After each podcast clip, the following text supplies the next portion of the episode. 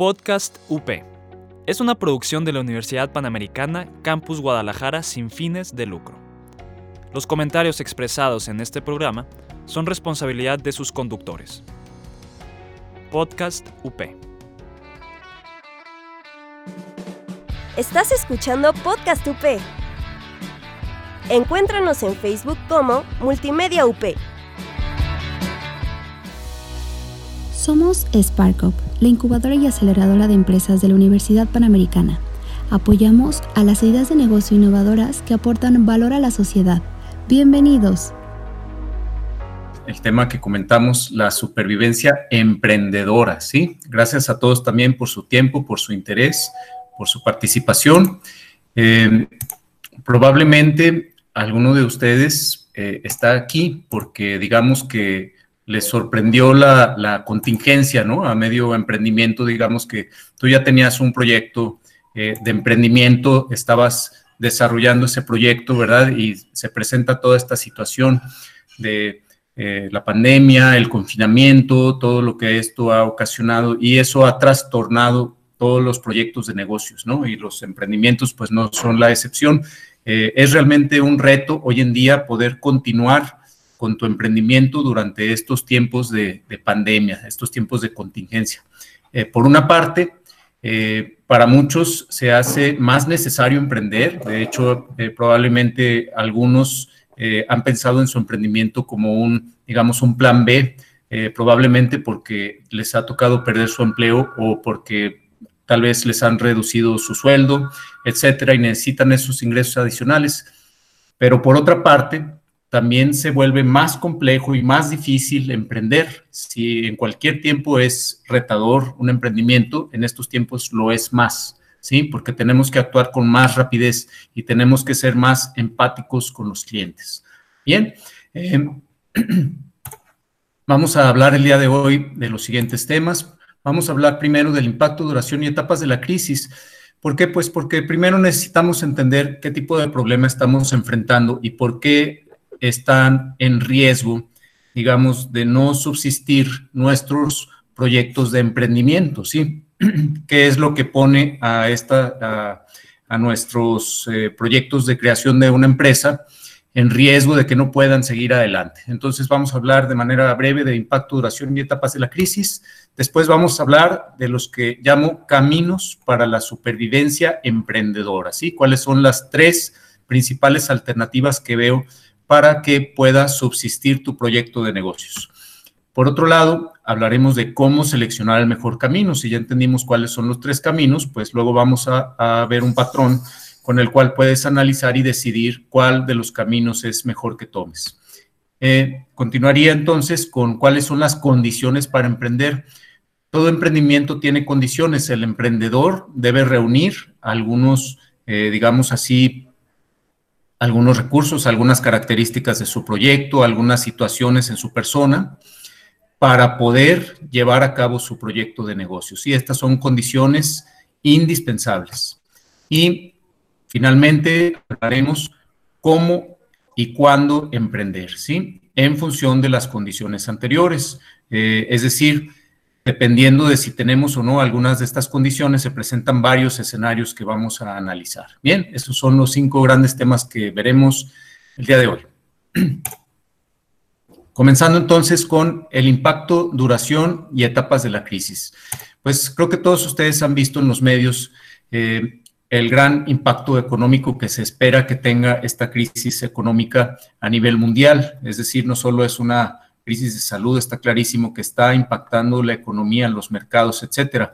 Para tener un patrón de comparación, podríamos compararla con la crisis financiera internacional del año 2009, 2008-2009, la cual, pues recordamos, fue una crisis bastante severa a nivel mundial, eh, que significó para la economía de todo el mundo una contracción económica del 1.7% del Producto Interno Bruto. ¿sí? Eh, esto, si bien pueda no parecer mucho, 1.7%, pero recordemos dos cosas. Primero, que pues este es el promedio de todos los países, el 1.7 a nivel mundial. Eh, realmente hubo economías como la nuestra que tuvieron un impacto mucho mayor, ¿sí? Eh, para esta crisis económica el Fondo Monetario Internacional está pronosticando un impacto bastante mayor. Bueno, recordando, la crisis de 2008-2009 eh, tuvo un desempleo en los Estados Unidos de 10.2%, niveles altísimos, prácticamente históricos. Eh, bueno, desde la década de los 30, en la cual fue la gran recesión. En esa década sí se tuvo niveles de desempleo mayores, ¿no? Eh, y en el caso de nuestro país, tuvimos un desempleo en esa ocasión de 6.2%, que también es muy alto. Eh, recordemos, este enero pasado tuvimos un desempleo que ya es alto, de 3.7%. Recordemos que venimos de un año de recesión. Eh, pues en esta ocasión el impacto se prevé que sea mayor, ¿sí? De hecho, el Fondo Monetario Internacional está pronosticando que a nivel mundial, en promedio de todos los países, se tendrá una contracción del 3% del, Producto Interno Bruto. Eh, de hecho, le están llamando a esta crisis económica el gran confinamiento, the great lockdown. Eh, y se, se dice, se espera que cause una mayor recesión, la mayor que se ha tenido desde los años 30. Bien, entonces estamos hablando de un impacto económico muy importante. Bueno, para México, ¿cuáles son los pronósticos? Pues el pronóstico más optimista es el del propio gobierno federal a través de la Secretaría de Hacienda, que pronostica una contracción del 3.9%. Y a partir de ahí comienzan todos los pronósticos. La mayoría de ellos están rondando ya cifras, eh, pues cercanas o superiores al 7%, ¿sí? Este, llegando hasta 8, 8.4% y Credit Suisse pronosticó hasta menos 9.6%, ¿sí? Em, recordando, en nuestro país en el año 2009 la contracción económica fue de 6.5%, ¿sí? Entonces estamos hablando de que lo más seguro es que esta crisis va a superar la crisis del 2009, así como también la del año 1995 con el famoso error de diciembre del 94, ¿no? En esa ocasión la contracción económica fue del 6.2% del PIB. Entonces, como ven, pues esta se espera que sea una crisis mayor que esas dos anteriores, ¿sí? Es una crisis que puede, de hecho se espera va a ser más profunda y también de muy lento eh, eh, ritmo de recuperación, ¿sí? Lo cual vamos a ver en un momento más. En cuanto al tiempo que se espera que dure la crisis, de acuerdo a la Organización para la Cooperación y Desarrollo Económico, la OCDE, se pronostica que el fondo, por así decir, de la crisis se va a alcanzar en el tercer trimestre de este año, ¿sí? Em, apenas estamos viviendo una etapa en la cual se está profundizando esta crisis económica. De hecho, los próximos cinco meses se espera que sean de, eh, los más álgidos, ¿sí? Eh, hasta llegar a tocar fondo eh, aproximadamente en agosto, septiembre de este año. Y a partir de ahí que comience una lenta recuperación, ¿sí? La cual se calcula que lo más seguro va a llegar hasta el primero o segundo trimestre del año. Me parece que alguien tiene abierto su micrófono por ahí. Si gustan apagarlo, por favor. Eh, por favor, Bien, eh, les comentaba, entonces la OCDE pronostica que lo más álgido se alcanzará para el tercer trimestre de este año. Eh, es la etapa en la que se espera que llegue a tocar fondo la crisis. ¿sí? de acuerdo a la revista Forbes, la normalización de la economía espera que ocurra cuando se tenga una vacuna o una cura. Hasta ese entonces, sí, hasta que no se tenga una vacuna probada o bien una cura o un tratamiento que demuestre ser eficaz y haya sido probado, eh, no podemos esperar que la economía vuelva a la, digamos así, normalidad, aunque también, dicho sea de paso, eh, se espera que esta, eh, cuando haya una recuperación de la economía, realmente va a ser una nueva economía. Los, los mercados estarán transformados, o sea, los, los deseos de los consumidores, sus necesidades habrán cambiado, ¿sí? Por producto del confinamiento, por producto de toda esta experiencia que estamos viviendo, ¿sí? Y pues el desarrollo de esa vacuna y esas pruebas, sobre todo, eh, se calcula que tardarán más de un año, ¿sí? Eh, lo normal es que tarden 18 meses, y esto pues comenzando a contar desde diciembre del año pasado, pues estaríamos hablando de mediados de este año. Bien. Em, se habla también de qué forma tendrá la recuperación, ¿sí? Este, cuando es claro que se avecina una recesión, pues empiezan todos los economistas hacer pronósticos sobre si la recuperación va a ser rápida, va a ser tardada, etcétera. Eh, entonces, le llaman a estas formas de recuperación por los nombres de letras. Estas son las cuatro formas principales que acostumbran usar. La forma de V chica, de V, eh, es cuando se espera una rápida recuperación, ¿sí? Es, es, decir, prácticamente un rebote de la economía, ¿sí? Así como hay una caída, hay también una recuperación muy rápida. Esta primera opción, déjenme decirles que ya se descartó hace meses, ¿sí? Este, no se espera que haya una rápida recuperación. La segunda forma que se acostumbra a mencionar es la de U. Eh, esta se le llama así cuando hay una tardada recuperación, es decir, que hay una caída, luego una parte baja que dura eh, más tiempo y ya luego viene una recuperación, ¿sí? Eh, hoy en día varios economistas pronostican que esa es la forma que tendrá, pero realmente ya la mayoría están pensando que va a tener otra forma distinta, que ahora en un momento les comento. Luego está la forma de la llamada eh, W, ¿no? O W. Eh, esta es una recuperación con recaída, ¿sí? O sea, un inicio de una recuperación y luego otra vez eh, se viene una depresión económica y luego otro periodo de recuperación, ¿sí? Y finalmente está la forma, la más pesimista, es la forma que le llaman de L, es cuando después de esa caída viene un periodo muy largo de, eh, digamos, contracción económica. Y por esa razón, por esa forma tan horizontal, vamos, de la recuperación, se le llama de L. Bueno, déjenme decirles que la mayoría de los pronósticos apuntan hoy en día, pues de hecho, a ninguna de estas. Se está pronosticando una forma nueva de recuperación, es una forma que le llaman de curva de Nike o de palomita de Nike, que es, digamos, algo intermedio entre la U, pues es algo intermedio entre estas tres últimas, les muestro. Este es un estudio realizado por McKinsey, en el cual, de acuerdo a dos principales criterios, que son eh, la eficacia de las medidas de prevención de salud, del sector salud, ¿sí? Que puede ser baja, media o alta, esto para prevenir o evitar que se profundice eh, el, impacto en la salud de la población, ¿sí? Y por otro lado están las medidas económicas, las medidas con las cuales el gobierno evita que se profundice el impacto económico de la crisis o bien eh, busca que se reactive con mayor rapidez la economía. ¿sí? Entonces, a raíz de estos dos criterios y sus tres niveles de cada uno de ellos, pues se generan nueve escenarios, ¿verdad? Este, y pues vamos, para no ser ni demasiado pesimista ni demasiado optimista, pues el escenario base es este llamado A1, ¿sí? Es un patrón muy curioso.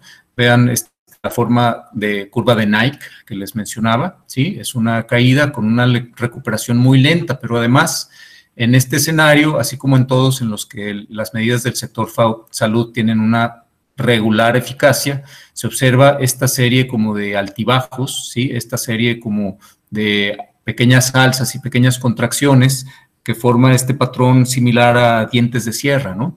Esto se refiere a que hay riesgo de que haya, eh, digamos, nuevos brotes del virus, ¿sí? que, se, que si bien se, se llegue a controlar el ritmo de los contagios, eh, y habiendo tenido ese, esa disminución de la cantidad de nuevos casos, se permita que se reanuden actividades económicas y justamente por volver la gente a la calle haya un nuevo brote del virus, aumente de nuevo el ritmo de contagios y de nuevo nos pidan que retomemos el confinamiento, ¿sí? Y con lo cual viene una nueva contracción de la actividad económica. De hecho, déjenme decirles que este patrón es el que se está observando ya en países como China, por ejemplo, en donde se retomaron actividades económicas y una semana después les pidieron que volviera todo el mundo a confinamiento.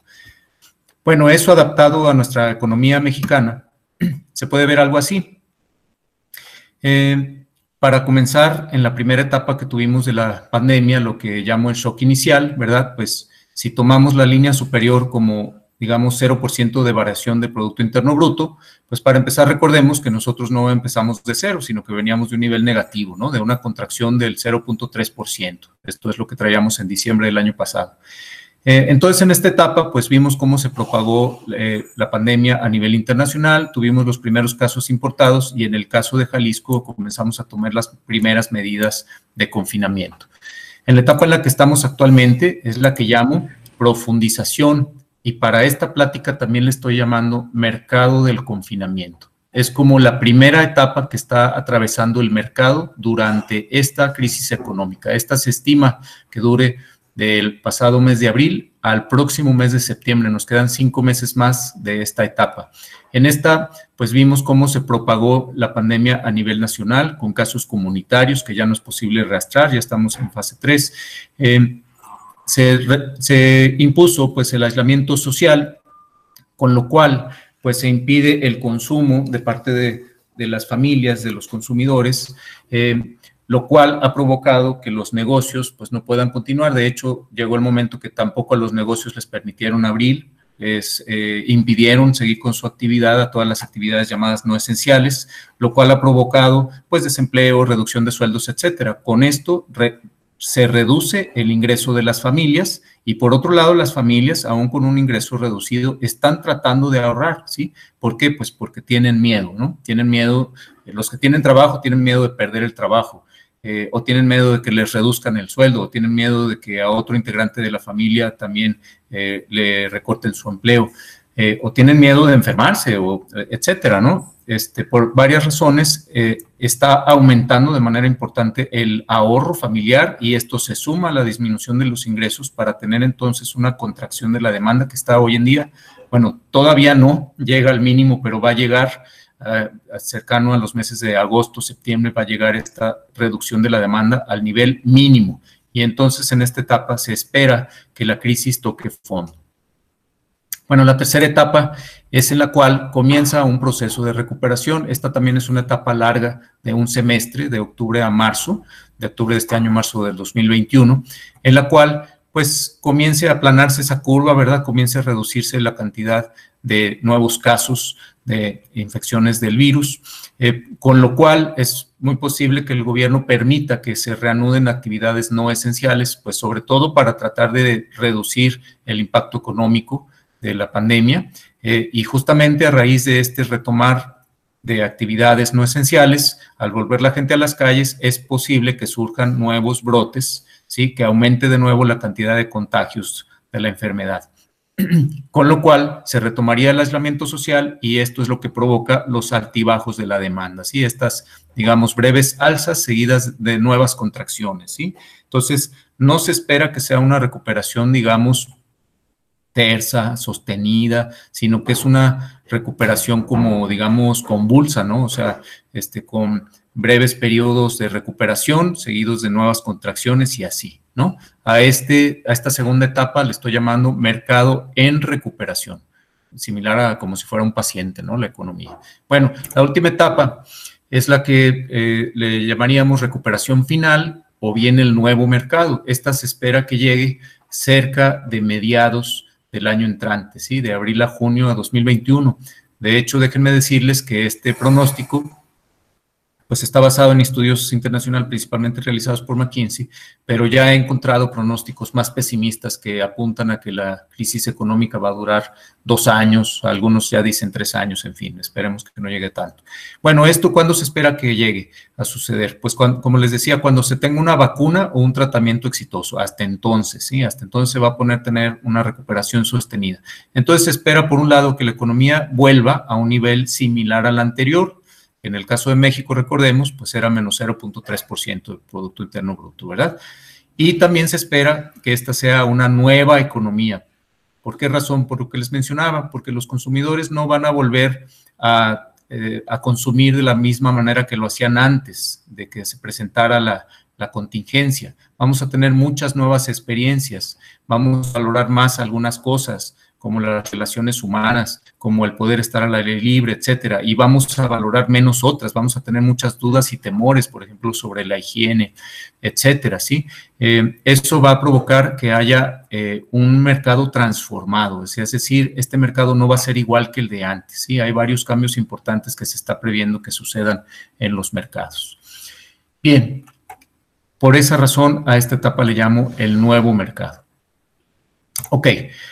Pues el nombre del juego, jóvenes emprendedores, rapidez, ¿sí? Rapidez. ¿Por qué rapidez? Porque como les decía, estamos en una etapa en la que se está profundizando la crisis. Mientras más te tardes en tener resultados con tu proyecto, vas a encontrar un mercado más deprimido. ¿sí? Y además tenemos que tener una rapidez de adaptación, ¿sí? Si normalmente tú puedes desarrollar un proyecto de negocios, pues no sé, hablemos de pues ocho meses, un año, ¿no? Eh, comenzando a contar desde que tienes esta idea, la quieres validar, hasta que ya tienes una empresa en operación, fácilmente pasa un año, pues en esta ocasión no hay tanto tiempo, ¿sí? En esta ocasión tenemos que ser capaces de validar ideas, de desarrollar modelos de negocios en cuestión de semanas, para que estés en el mercado lo más pronto posible, si es la idea que subsista este proyecto de negocio, ¿sí? Tenemos que ser capaces de subsistir en ese mercado contraído, reprimido y cambiante.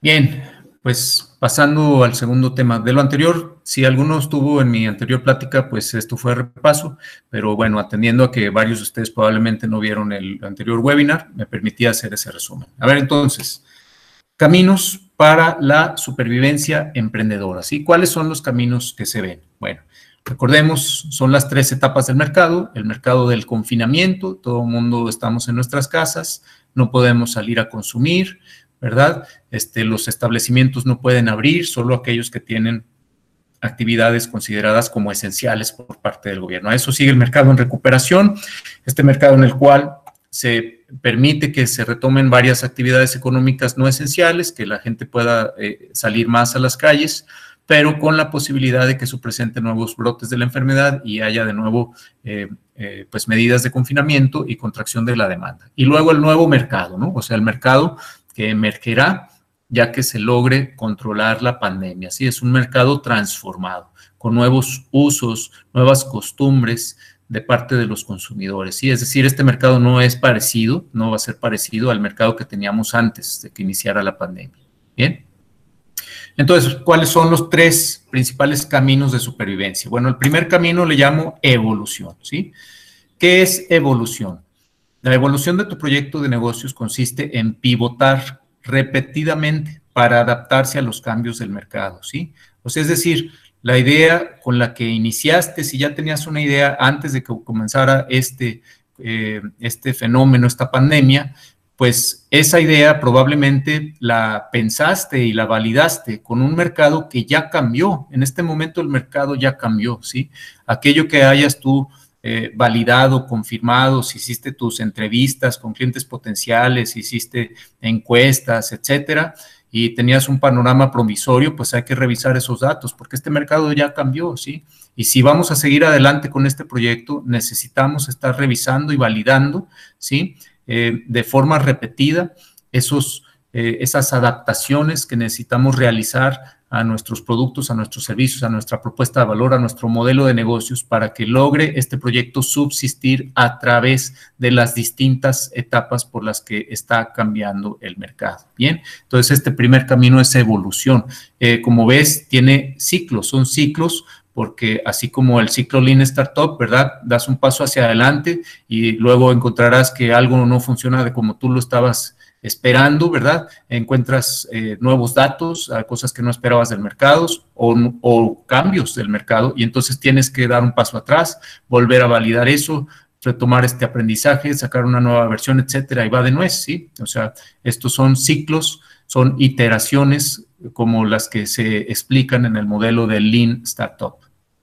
Bueno, ese es el primer camino, ¿sí? Es un camino con el cual atravesamos esta contingencia adaptando continuamente tu idea de negocios. Bien. Segundo camino, sustitución. ¿A qué le llamo sustitución? Pues abandonas una idea que ya no es viable, ¿sí? O sea, eh, hay ideas de negocios que en este momento no son viables. Si tú quieres continuar durante estos pues meses, prácticamente más de un año que tenemos por delante y tenías un proyecto, por ejemplo, de organizar eh, viajes turísticos al extranjero, pues esa idea, pues evidentemente ya no es viable, ¿sí? Y entonces tienes que cambiarla por otra que sea potencialmente viable durante la pandemia, ¿sí? No, no que sea viable dentro de un año, no, durante la pandemia.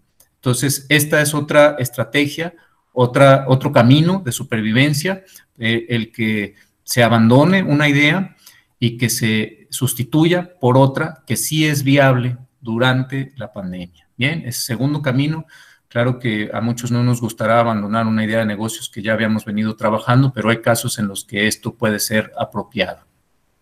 Bueno, tercer camino, hibernación. ¿A qué le llamo hibernación? Pues hibernación significa que suspendas por un buen lapso de tiempo el desarrollo de tu idea de negocios hasta que avance la recuperación del mercado, ¿sí?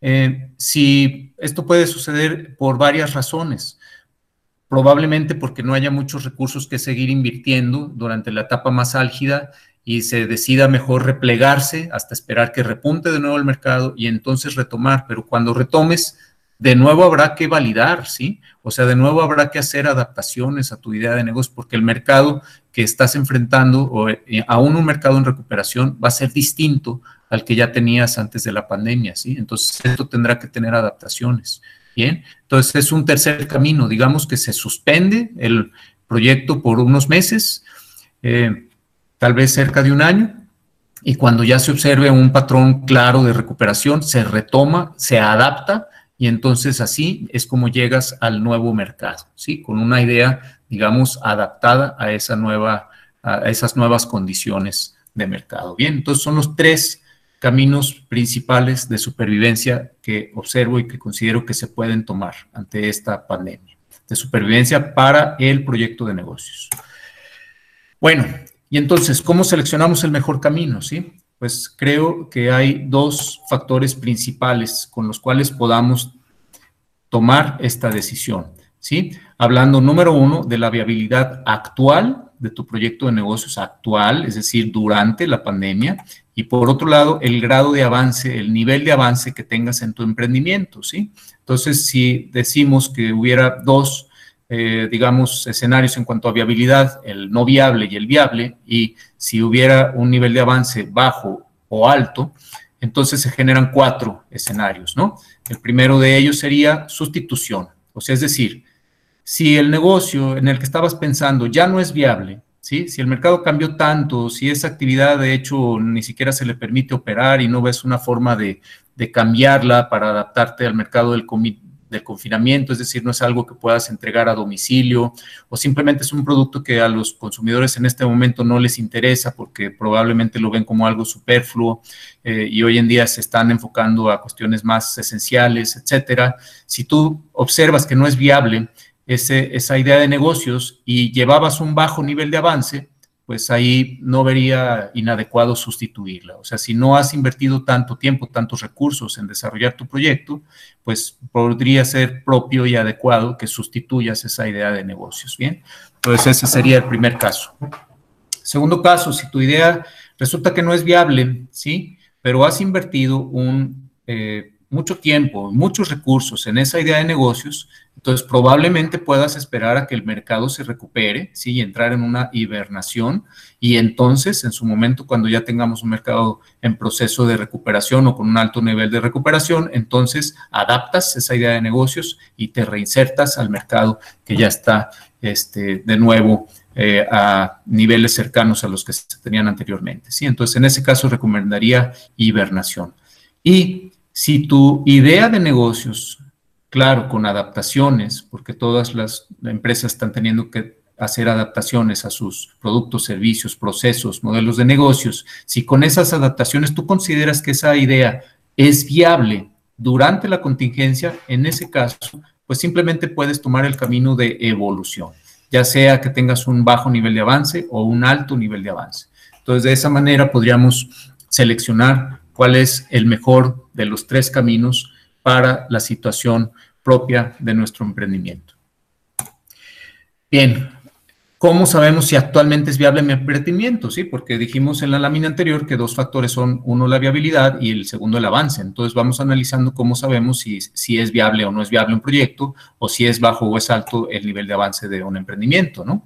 Entonces, ¿cómo sabemos si es viable? Pues tres elementos, ¿sí? Este es un checklist muy sencillo, las tres condiciones deben cumplirse. Número uno, pues debe haber demanda durante el confinamiento, ¿sí? O sea, debe ser productos, servicios que tengan demanda durante el confinamiento. Si hay que llevarlos a domicilio, si hay que recoger a domicilio, si hay que darlo en línea, etcétera, pero hay demanda, entonces hay oportunidad, ¿sí? Eh, ese es primer elemento. Deben ser aspectos que tengan demanda. Hay cosas, evidentemente, que hoy en día no tienen demanda, ¿sí? O sea, no tiene demanda, por ejemplo, el turismo. El turismo no tiene demanda. Eh, muy artículos de lujo, ¿no? Eh, cosas como, bueno, de hecho no podemos ir a restaurantes, por ejemplo, ¿no? Nos gustaría, nos encantaría, pero no podemos, no podemos salir de casa, etcétera. O sea, entonces hoy en día eh, se necesita que haya una demanda de esos productos o esos servicios que tú piensas ofrecer. Si ese es el primer elemento, primera condición de viabilidad. Segundo, la inversión debe ser accesible, ¿sí? porque esta inversión, recordemos que eh, no solo el mercado, sino probablemente tú como emprendedor también estás viviendo esta reducción de tus ingresos.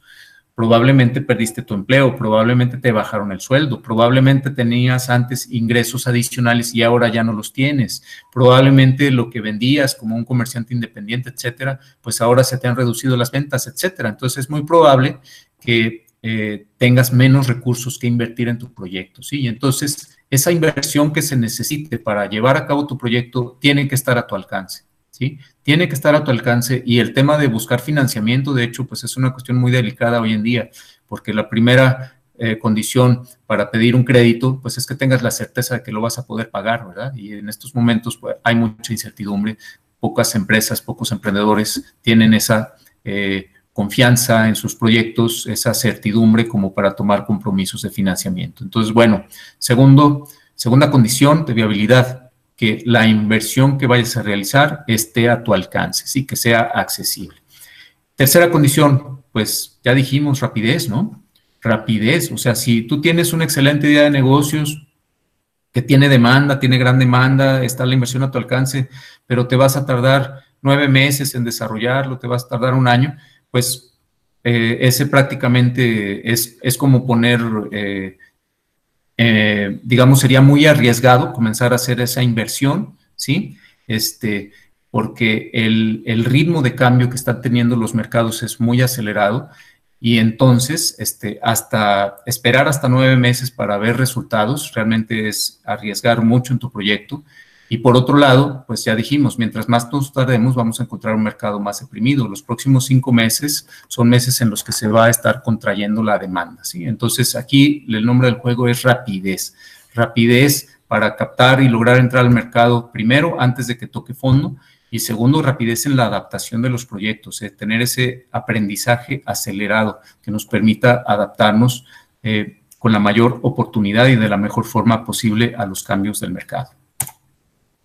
Bueno, eh, en cuanto a la demanda, ¿no? O sea, la primera condición anterior es la demanda, ¿sí?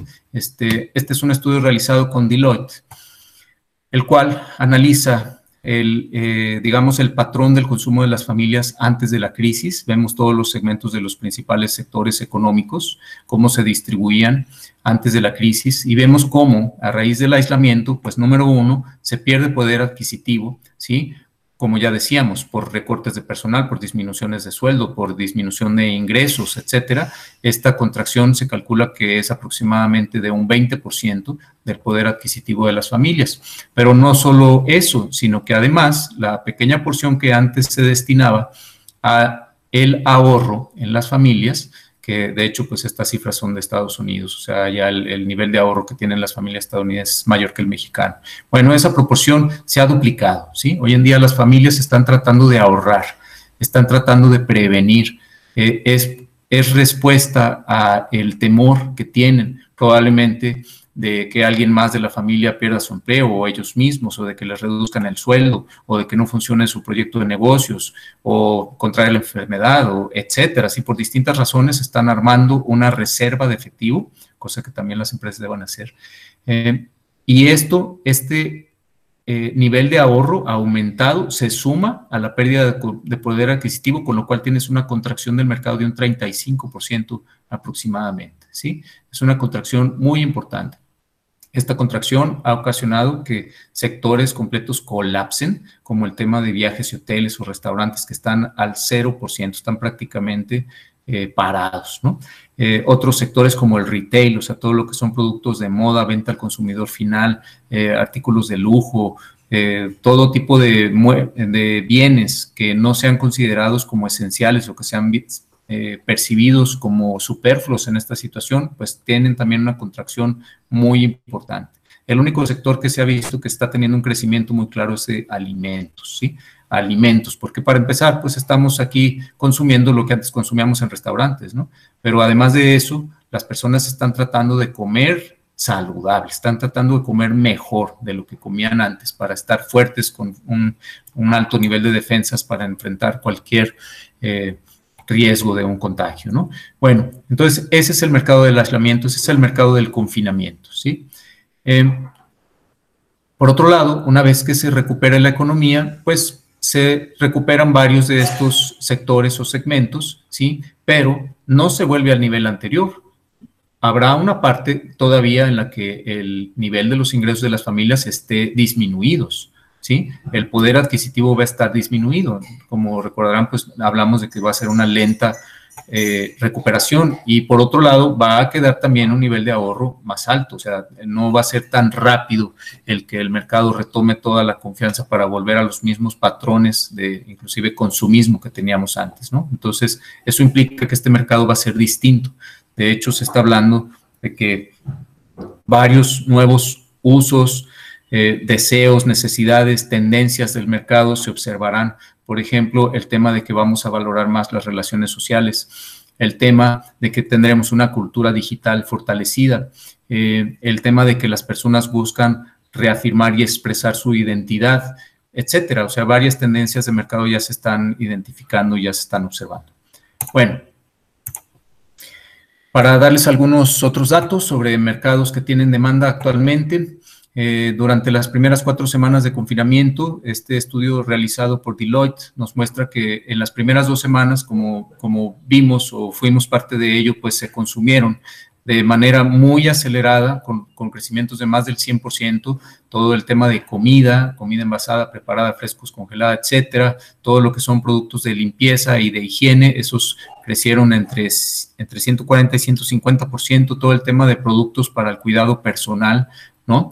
Incluidas toallitas, guantes, geles, vitaminas, etcétera, también un ritmo de crecimiento muy acelerado. Bien, otros sectores también tuvieron crecimiento no tan uh, no en proporción similar a los anteriores, pero también crecimientos importantes, todo lo que es entretenimiento en el hogar, eh, videojuegos, libros, películas, etcétera, eh, todo lo que es materiales de oficina, pues evidentemente por el home office, en fin, ¿no? Y en las siguientes eh, tercera y cuarta semana, pues empezamos a ver cómo aparecieron otros segmentos, o sea, temas como ropa de casa, ropa interior, utensilios de cocina, ropa deportiva, ¿no? Para hacer un poco de ejercicio, para compensar tanto eh, sedentarismo, ¿no?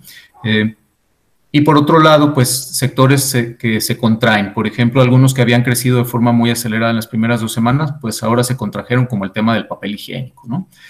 En fin, entonces, pues como siempre, ¿no? O sea, en toda crisis hay oportunidad, sí, muchos sectores se deprimen, pero hay otros que están en crecimiento. Les muestro esta lista que son los 100 productos de más rápido crecimiento en el comercio electrónico. Está en dos partes porque si no, este, la letra se reduciría de manera importante, casi ilegible, ¿no? Entonces, en esta lista pueden consultar toda una serie de productos que están aumentando en una forma muy importante el nivel de sus ventas, ¿sí? Comparados con las ventas del mismo mes del año anterior. Entonces tenemos incrementos algunos de más del 600% y, y, algunos productos curiosos que no imaginaría uno, como el tema de los tostadores para pan o las pesas para hacer ejercicio, etcétera. Otra sí sería de esperarse como el tema de los monitores de computadora, en fin. Y así podemos ver que hay muchos productos están teniendo crecimientos de demanda muy acelerados. Todo el tema de la comida para perros, algunos artículos deportivos, etcétera. Bien, entonces eso en cuanto al criterio de demanda para la viabilidad de las ideas de negocios. Bueno, segundo criterio, ¿qué tan avanzado está mi proyecto, verdad? Porque vimos que era un criterio de decisión eh, el que los proyectos, o sea, para decidir el camino de supervivencia tenemos que analizar si es bajo este nivel de avance o si es alto y en función de eso tomamos decisiones de qué camino tomar. Entonces, pues la forma en la que podemos evaluar ese avance es si vemos varias etapas en el desarrollo de un proyecto de negocios, ¿no? Comenzaría con el desarrollo de competencias emprendedoras. Esta es la etapa en la que todavía no tienes una idea de negocios, pero estás preocupado por aprender del emprendimiento, estás desarrollando habilidades, estás tomando tal vez cursos, estás yendo conferencias, estás platicando con otros emprendedores, estás desarrollando esa actitud emprendedora, etcétera. Es una etapa inicial en la que aún no tienes idea de negocios. Seguiría cuando ya generas y seleccionas una idea de negocios, donde básicamente buscas un buen match entre tres aspectos, algo que te apasione, algo que te guste, algo para lo que tengas talento, una gran habilidad, una gran capacidad y número tres, pues que satisfagas necesidades del mercado. Si tienes una idea que satisface estas tres condiciones, esa idea puede ser prometedora.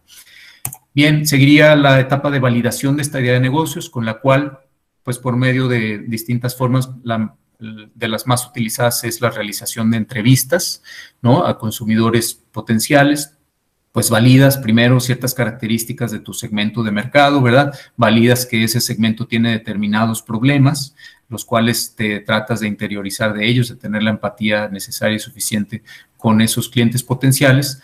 Validas entonces una propuesta de valor, es decir, ese conjunto de beneficios que si tú le ofreces al mercado vas a tener buenos resultados en atención directa a los problemas que detectaste, ¿sí? Y por último, validas una idea de solución, es decir, la forma en la que tú piensas hacer realidad esta propuesta de valor para satisfacer esas necesidades del mercado. Bien, entonces eso sería la etapa 3, validación de la idea.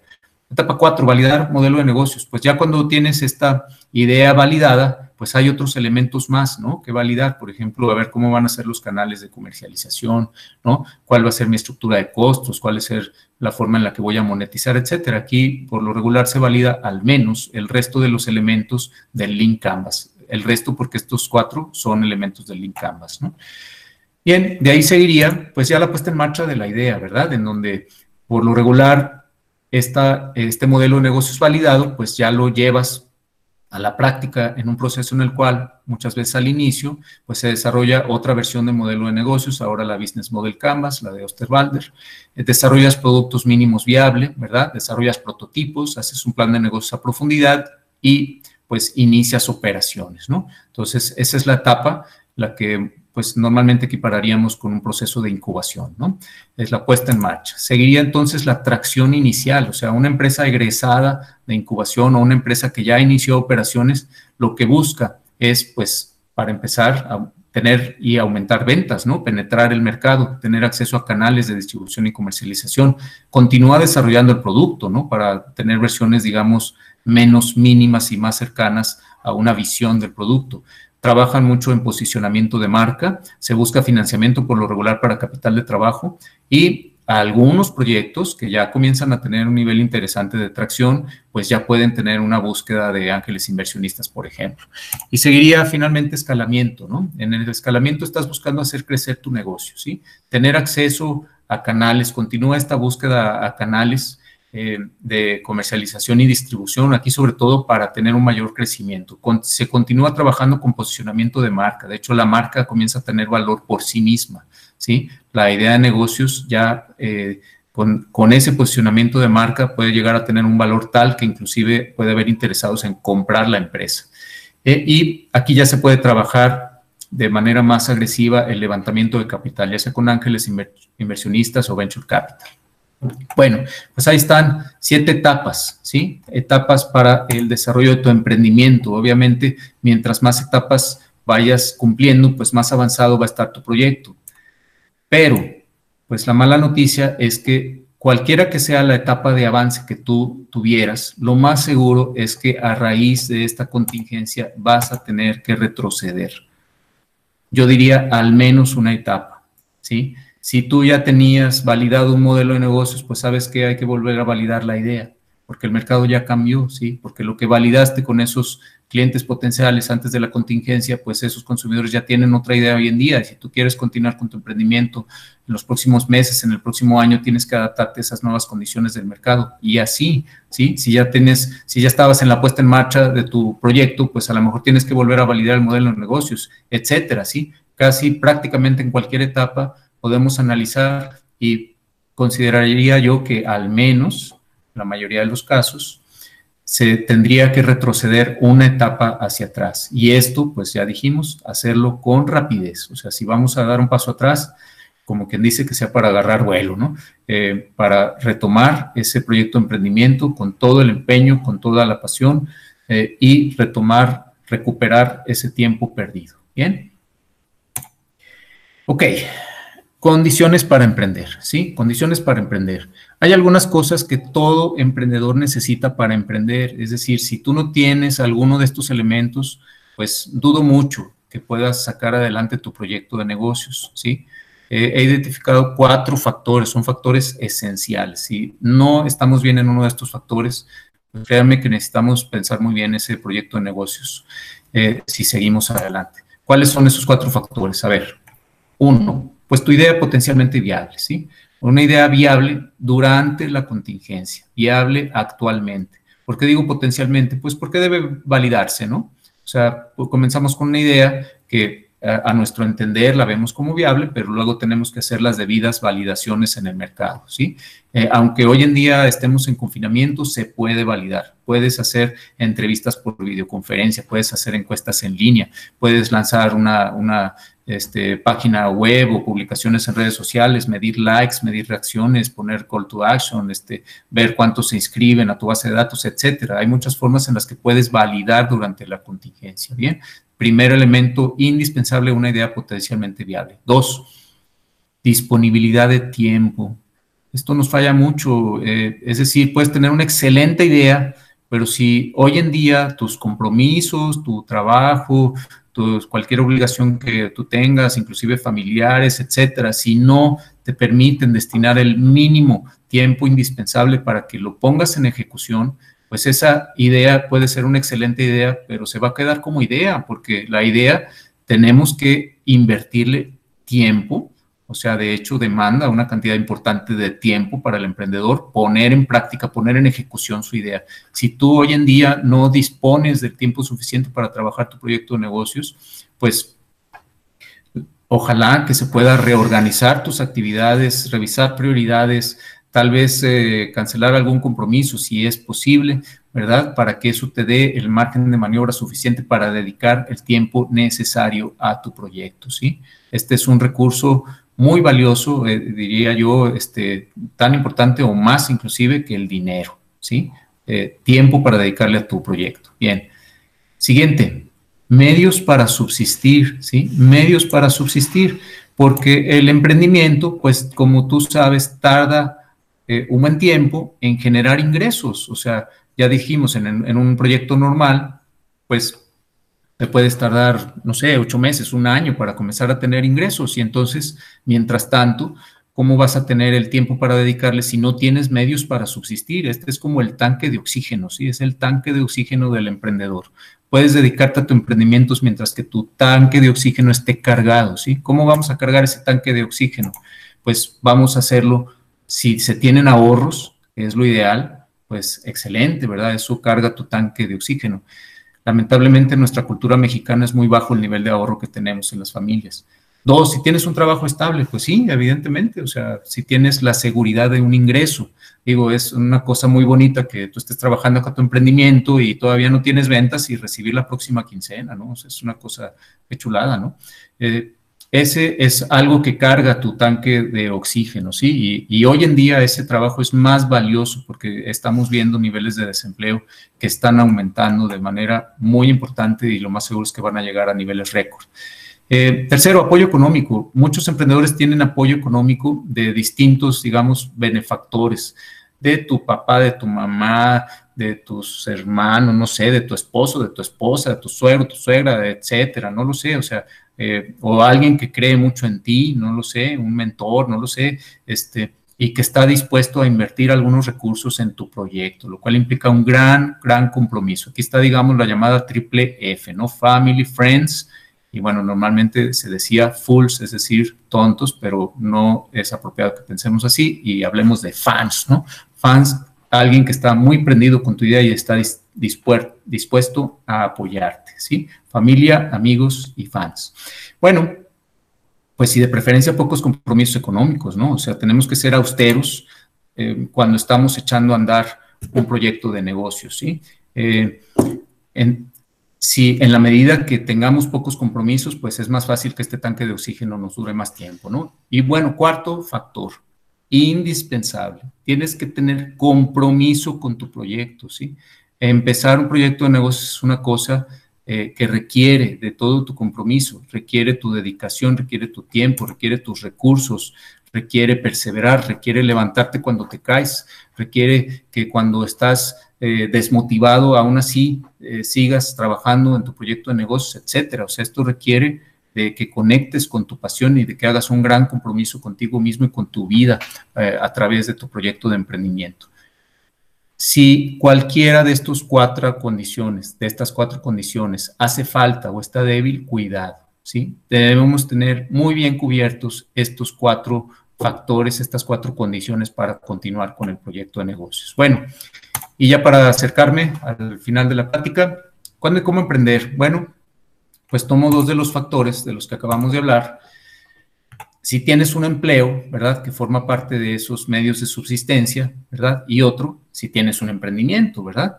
Este, entonces, dependiendo de si tienes o no un empleo y si ya tienes o no un emprendimiento o apenas estás pensando en hacer uno, pues se generan cuatro casos, ¿no? Los vamos a ir abordando eh, en ese orden. Caso uno, cuando sí tienes un empleo y sí tienes emprendimiento. Caso dos, si tienes un empleo pero no tienes todavía un emprendimiento, etcétera. Entonces, continúo. Caso uno, tienes un emprendimiento y tienes un empleo. Muy bien, excelente, ¿sí? Estás en una condición muy favorable. Eh, ahora bien, a ver, ok, tienes un empleo, pero ¿tienes disponibilidad de tiempo? Recordemos que el tiempo es una condición indispensable para desarrollar tu proyecto, que dispongas de tiempo para invertirle a tu proyecto. Y por otro lado, tu trabajo es seguro, estás seguro, eh, eh, puedes confiar en que vas a conservar ese empleo o está en riesgo o es probable que lo pierdas. Entonces, dependiendo de estos dos factores, tenemos cuatro escenarios. A número uno, si tienes disponibilidad de tiempo y tu trabajo es seguro. ¿Sabes qué? Cuida tu empleo. O sea, número uno, cuida tu empleo, ¿sí? O sea, eso es algo muy valioso, ¿sí? Y entonces puedes seleccionar el camino de supervivencia de los tres que mencionamos hace rato, ¿no? O sea, puedes escoger evolución, puedes escoger sustitución o hibernación, el que más se adapte a tu caso de acuerdo a las reglas que ya vimos, ¿sí? Segundo escenario, si tienes disponibilidad de tiempo y tu trabajo está en riesgo, ¿sí? Entonces, número uno, cuida tu empleo, o sea, debemos seguir cuidando el empleo. Número dos, refuerza tus medios de subsistencia. Si tu trabajo está en riesgo, tienes que reforzar tus medios de subsistencia. Tienes que ver, ojalá que tengas ahorro o puedas hacer uno, ¿sí? De forma muy importante. Ojalá que puedas conseguir apoyo de benefactores. Ojalá que puedas reducir tus compromisos económicos, etcétera. Refuerza tus medios de subsistencia. Tercero, selecciona el camino de subsistencia, de supervivencia de tu proyecto de negocios, de acuerdo a las reglas que ya vimos. Ahora bien, si no tienes tiempo, ¿sí? Tienes un emprendimiento, tienes trabajo y probablemente ese trabajo te demanda demasiado tiempo, o sea, eh, es muy poco o nada lo que puedes destinar a tu proyecto de negocios. Entonces, ¿sabes qué? Número uno, cuida tu empleo, o sea, todos tenemos que cuidar nuestro empleo, ¿sí? Este, una opción en este caso podría ser hibernación, ¿sí? O sea, podría ser que esperemos a que pase eh, la etapa más eh, severa de esta crisis económica y cuando los mercados estén en recuperación probablemente sea tiempo de retomar esa idea de negocios. Eh, de hecho, estamos observando que en estos días se está duplicando o se está multiplicando la cantidad de, de trabajo, o sea, la carga de trabajo que uno tiene en su trabajo, en su empleo, ¿no? Este, es decir, si hubo recorte de personal, pues entre menos estamos haciendo lo que antes hacíamos todos, ¿no? O simplemente hay más cosas que debemos hacer porque estamos cuidándonos y estamos adaptándonos a la contingencia. Entonces, bueno, la opción del camino de hibernación pudiera ser viable en este caso. Y tres, si vamos a poner en pausa ese proyecto de negocios, pues probablemente vamos a tener algo eh, que podamos destinar al, menos un poco de tiempo, ya, ya sé que estamos hablando de que no tenemos mucho tiempo, pero a lo mejor un poco de tiempo se podría desarrollar a desarrollar competencias emprendedoras. Bueno, y si no tienes tiempo, no tienes disponibilidad de tiempo y tu trabajo está en riesgo, bueno, cuida tu empleo, ya dijimos, ¿no? Podemos eh, trabajar en hibernación y nuevamente desarrollar competencias emprendedoras. Ok, voy por el segundo caso. No tienes actualmente un emprendimiento, tienes inquietud de emprender, tal vez una idea de negocio, pero no has arrancado, no tienes un emprendimiento y tienes un empleo. Ok. Entonces, si tienes disponibilidad de tiempo y tu trabajo es seguro, entonces puedes cuidar ese empleo y generar y seleccionar tu idea de negocios potencialmente viable. Ok. Eh, ah, existen las condiciones para que pienses en una idea de negocios. Si tienes disponibilidad de tiempo y tu trabajo está en riesgo, pues cuida tu empleo, refuerza sus medios de subsistencia, como ya dijimos, y genera y selecciona esa idea de negocio si habría condiciones para que pienses en generar y seleccionar esa idea de negocios. Ahora, no tienes tiempo, ¿sí? Este, bueno, debemos, como ya dijimos, cuidar nuestro trabajo y desarrollar competencias emprendedoras en la medida que el tiempo lo permita, ¿no? Y que no eh, impida que cuides bien tu trabajo. Eh, misma situación si tu trabajo está en riesgo. Ok, tercer caso, Tercer escenario, tienes un emprendimiento, pero no tienes trabajo. Tal vez ya recortaron tu puesto, ¿sí? Eh, o tal vez eras un eh, profesionista independiente o un comerciante independiente y se ha dejado de vender el producto o el servicio que antes vendías. En ese caso, número uno, a ver, ¿tienes otros medios de subsistencia? O, o sea, no tienes un empleo, pero ¿tienes otros medios de subsistencia? ¿Sí o no? ¿Y qué tan avanzado está tu emprendimiento? Si sí tienes medios de subsistencia, pues refuérzalos, ¿sí? O sea, qué bueno que se tienen, hay que reforzarlos, ¿sí? Y en ese caso, eh, sobre todo si tu proyecto de emprendimiento está poco avanzado, pues puedes seleccionar el camino de supervivencia, ¿sí? Que mejor se adapte a tu situación. Si, si tienes esos medios de subsistencia y vas muy avanzado con tu emprendimiento, pues refuerza esos medios y selecciona el camino de supervivencia de acuerdo a la tabla que ya vimos. Si no tienes medios de subsistencia, ¿sí? Y está poco avanzado tu emprendimiento, pues tenemos que buscar esos medios. Tenemos que no, no reforzarlos, buscarlos, ¿sí? Buscar cómo vamos a tener esos medios para subsistir y si es posible dedicar tiempo a desarrollar competencias emprendedoras. Y si no tenemos medios de subsistencia y está muy avanzado ese emprendimiento, pues la única opción es que busquemos medios de subsistencia para seguir adelante, porque ya dijimos, esta es una condición esencial para cualquier emprendimiento.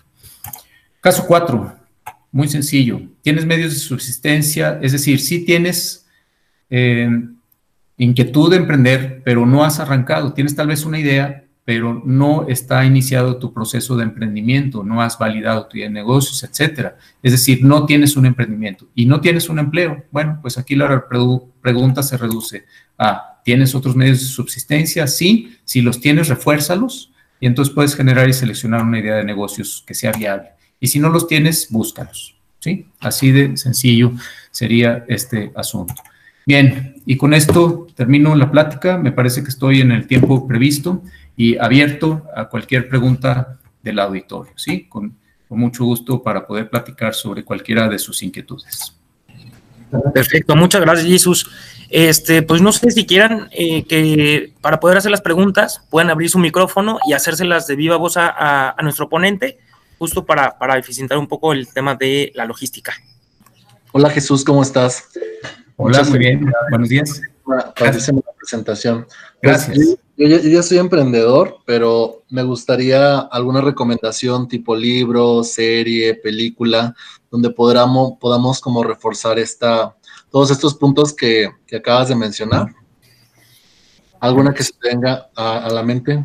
Sí, claro. Pues mira, películas, te recomiendo que veas películas de emprendedores, ¿sí? Este, para empezar, por ejemplo, actualmente en Netflix está un documental de Bill Gates, de los más grandes emprendedores que ha habido en la historia. Puedes ver también la historia de Facebook en la red social. Eh, en fin, busca películas de emprendedores y sobre todo ahí podemos ver las eh, características, los talentos que tienen estos emprendedores, sobre todo para hacer frente a circunstancias difíciles y cómo han sido capaces de detectar oportunidades y cómo han sido audaces para captar y desarrollar esas oportunidades y también muy importante cómo han sido perseverantes para concretar sus ideas de negocios. Libros sobre emprendimiento hay muchos. Eh, si me voy por la parte técnica, yo diría que es básico el de Lean Startup. Sí, es un libro muy importante en emprendimiento y pues hay muchos libros sobre innovación, eh, por ejemplo, la estrategia del Océano Azul es otro básico. Eh, aprender sobre design thinking nos ayuda a, entender sobre todo eh, la, lógica detrás de la validación de las ideas de negocios, ¿no? Muchísimas gracias. Saludos a todos. Con gusto, gracias. Bien, ¿alguna otra pregunta? sí, hola, buenos días. Hola.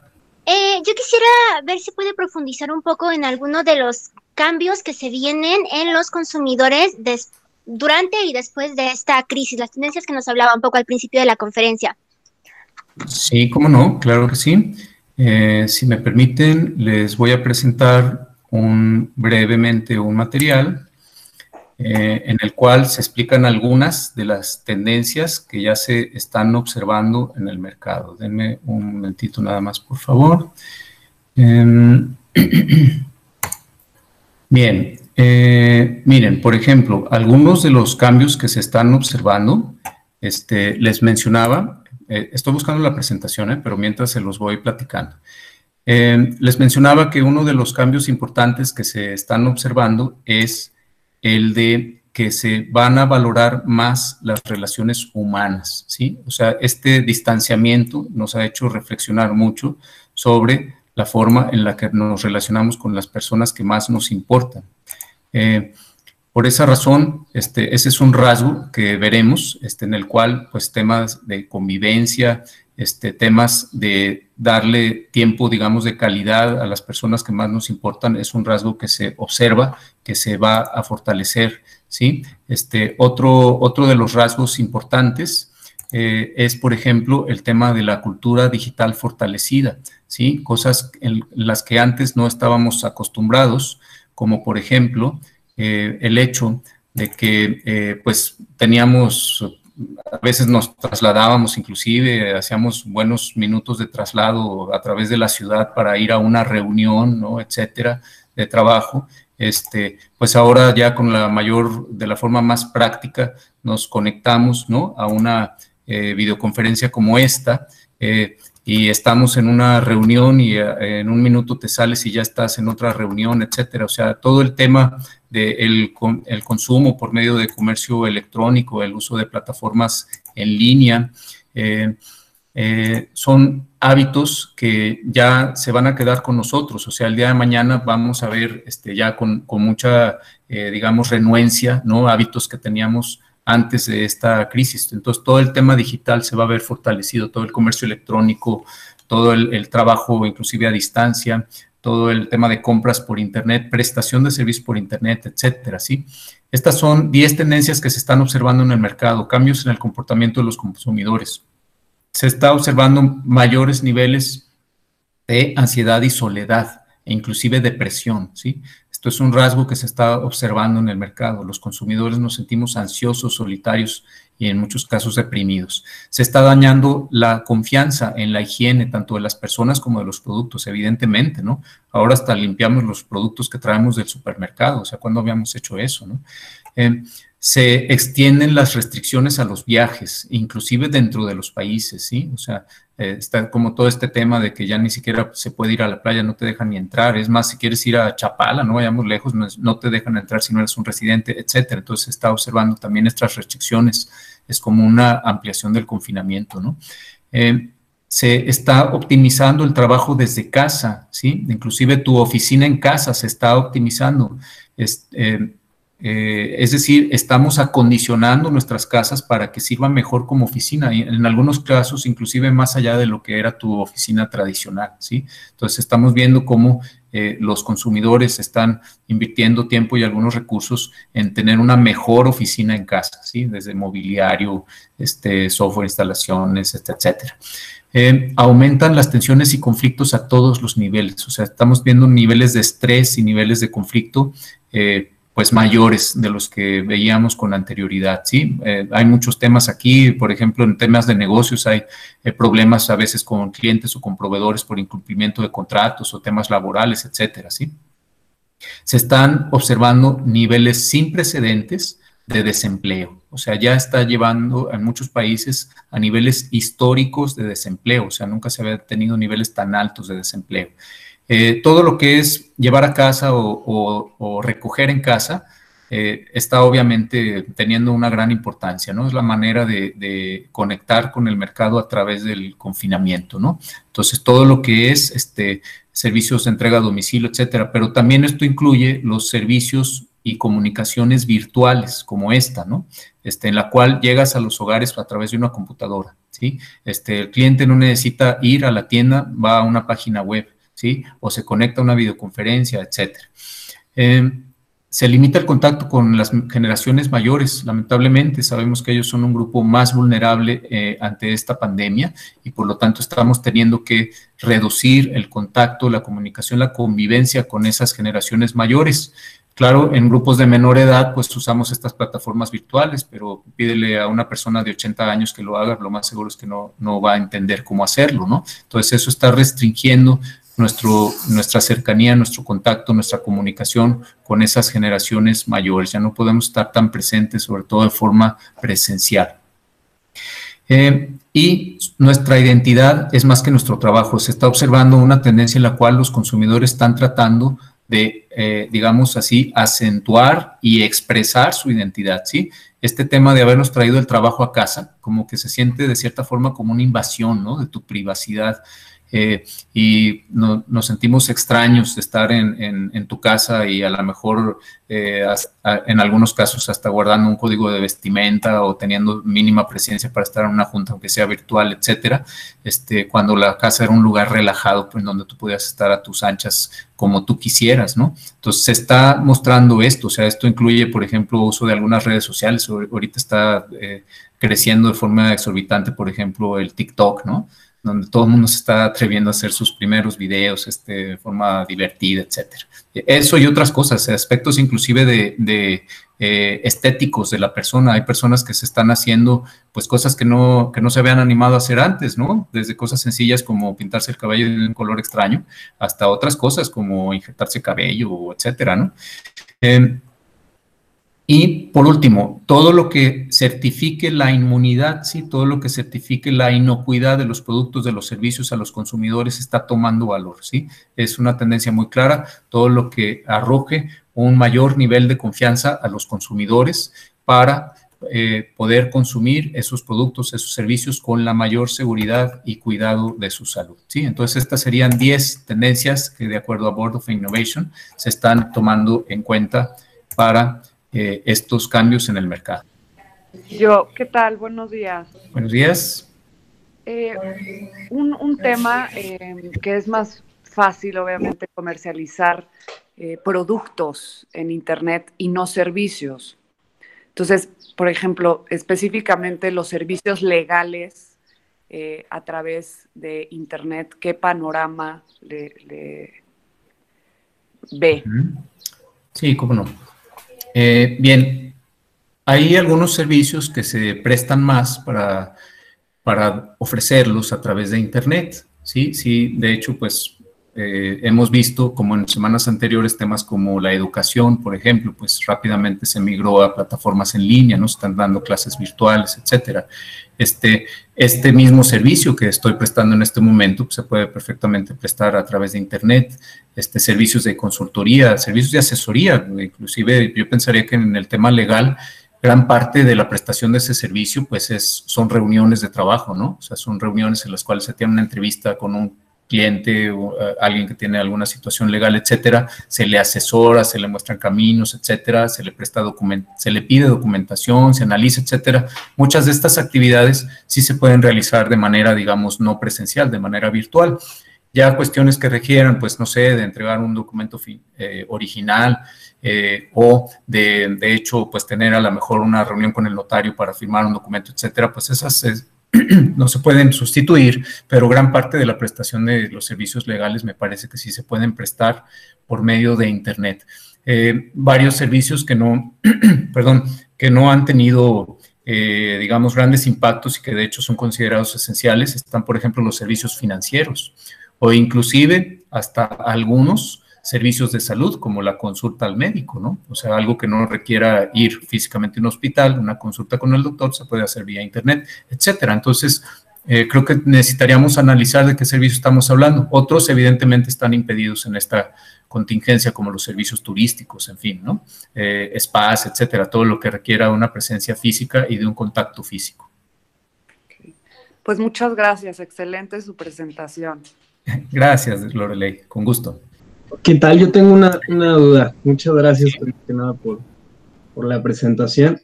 De nada. Eh, solamente me gustaría saber si tienen un consejo en caso de que se llegue eh, como plan de, camino de supervivencia a la invernación.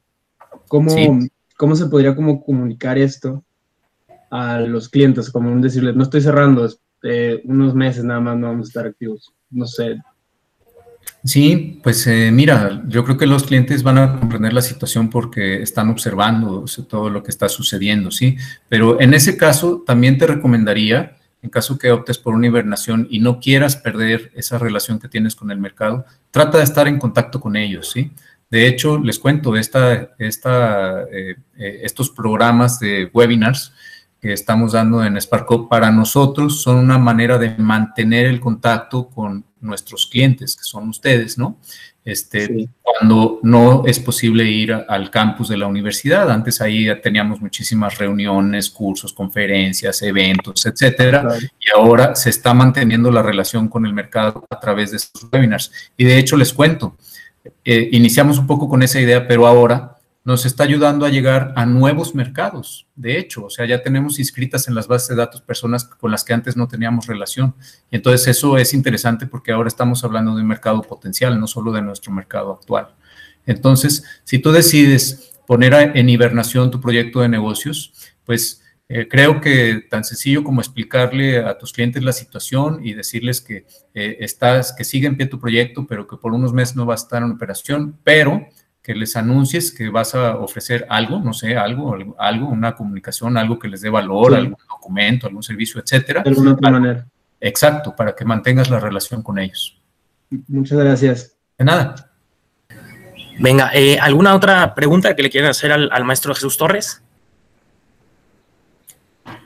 Los que preguntan si vamos a enviar la presentación, por supuesto. Como cada webinar, se las hará llegar eh, Diego el día de mañana. Bien, ¿alguna otra pregunta, jóvenes? Creo que, este, pues bueno, creo que ya no va a haber más preguntas. Eh, de, todas formas, eh, lo que voy a hacer al momento de enviar la presentación, le voy a poner copia al maestro Jesús Torres para que también puedan tener su correo electrónico y poder seguir en contacto con, con él por si tuvieran alguna otra duda futura. ¿Ah? Sí, y también otro comentario, veo algunos eh, de ustedes que tenían dificultades para observar la presentación porque tal vez estaban enfocando la pantalla del organizador de la reunión, que no era yo. Les comento que la, sesión se está grabando y se va a compartir por medio de YouTube, ¿sí? Este, entonces ahí van a poder ver con todo detalle cada una de las láminas de la presentación. ¿Bien? Pues bueno, muy bien. Eh, antes que, antes de terminar la sesión, este, me gustaría, eh, pues bueno, primero de forma electrónica, compartirte eh, un diploma, Jesus, pues, en, agradecimiento por, tu ponencia.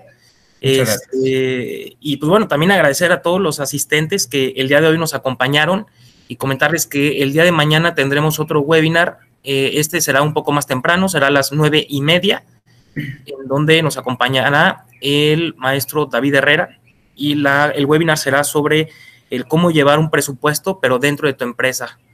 Entonces, también para que el día de mañana nos puedan este, acompañar. Y, pues, bueno, agradecerles al maestro Jesús Torres por habernos compartido su tiempo, su experiencia y sobre todo por hacer un huequito dentro de su agenda. Y también a todos ustedes por acompañarnos y en espera de podernos saludar también el día de mañana. Entonces, eh, muchísimas gracias Jesús. Este, al contrario, Diego, gracias a ustedes. Comentarles que a finales de mes espero una sorpresa porque también nos estará acompañando Jesús Torres en otro webinar muy interesante, que será la continuación de, estos dos webinars que ya ha dado para que nos puedan acompañar. Sí, muchas gracias, Diego. Pues les voy comentando, vamos a hablar de aprendizajes en la supervivencia empresarial, ¿sí? ¿Qué aprendizajes hemos tenido en, este, en estas semanas? En esta etapa tan inédita para la vida de nuestros negocios y para eh, inclusive a nivel personal. ¿sí? Vamos a hablar de los aprendizajes clave para la supervivencia de las empresas. Perfecto, pues bueno, muchísimas gracias a todos y espero tengan un excelente jueves, muy productivo. Saludos y con gusto nos vemos el día de mañana. Gracias, Hugo. Hasta luego. Hasta luego, jóvenes. Escucha Spark Up no te lo pierdas por Spotify.